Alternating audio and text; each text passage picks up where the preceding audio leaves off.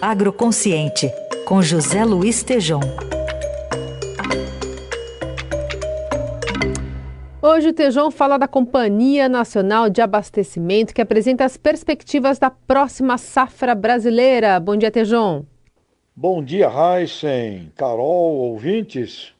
A Conab mostra perspectiva de crescimento das safras de grãos e carnes em 2023 comparado a 2022, exceto feijão. Com a abertura do ministro Marcos Montes da Agricultura, Pecuária e Abastecimento e moderação de Sérgio Zen, diretor executivo de Informações Agropecuárias e Políticas Agrícolas da Conab, a Companhia Nacional de Abastecimento apresentou as perspectivas da próxima safra 2022-23 no setor de carnes e grãos. Arroz, perspectiva de crescer 4,2%. Algodão, deve crescer 6,8% na próxima colheita. O milho, o maior crescimento percentual, mais 9,4% previstos, e o feijão caindo 1,3%.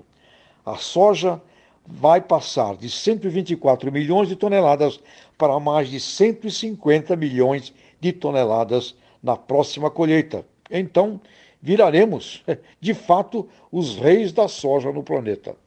Os preços deverão seguir estáveis, segundo a Conab.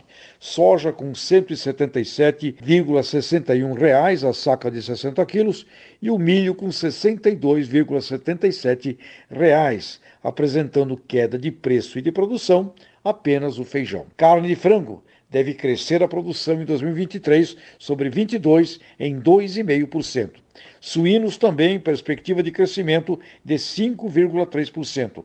A China deve retomar importações de suínos após a reestabilização da sua suinocultura. Porém, a perspectiva da rentabilidade para aves e suínos é difícil em função de elevados custos, principalmente ração, formada por milho e soja, com preços previstos para 2023, na soja e no milho, o dobro da média de três anos atrás. Carne bovina também deve crescer a produção em 2,9%, porém está difícil repassar os preços no atacado e no varejo mas segue com rentabilidade positiva para os pecuaristas, mesmo com a adversidade nos custos. Exportação da carne bovina deve crescer 5%. Estas são as previsões da Conab apresentadas por Alain Silveira dos Santos, o superintendente de estudos de mercado e gestão da oferta, desta última quarta-feira, 24 de agosto. Em conclusão, as perspectivas que a Conab Levante oferece apresentam aumentos nas safras dos grãos, exceção ao nosso querido feijão.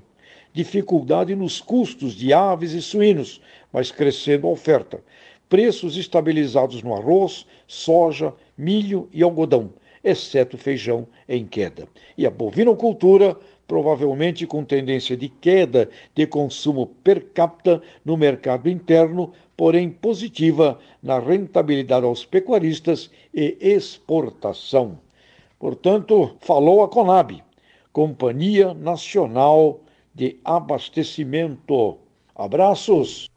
Abraços. Falou também José Luiz Tejon, que volta na segunda aqui ao Jornal Eldorado.